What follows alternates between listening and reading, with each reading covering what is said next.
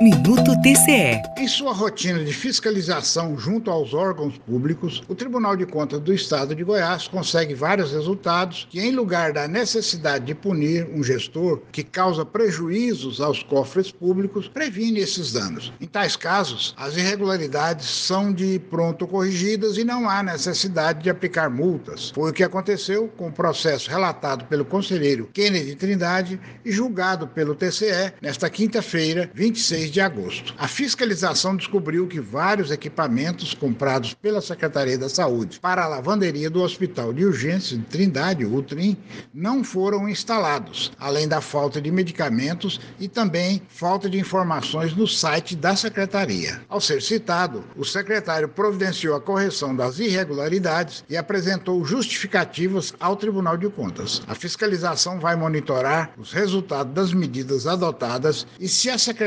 Vai fiscalizar adequadamente o trabalho da organização social que administra aquele hospital, conforme lhe foi recomendado pelo tribunal. Antônio Gomes, para o Minuto TCE.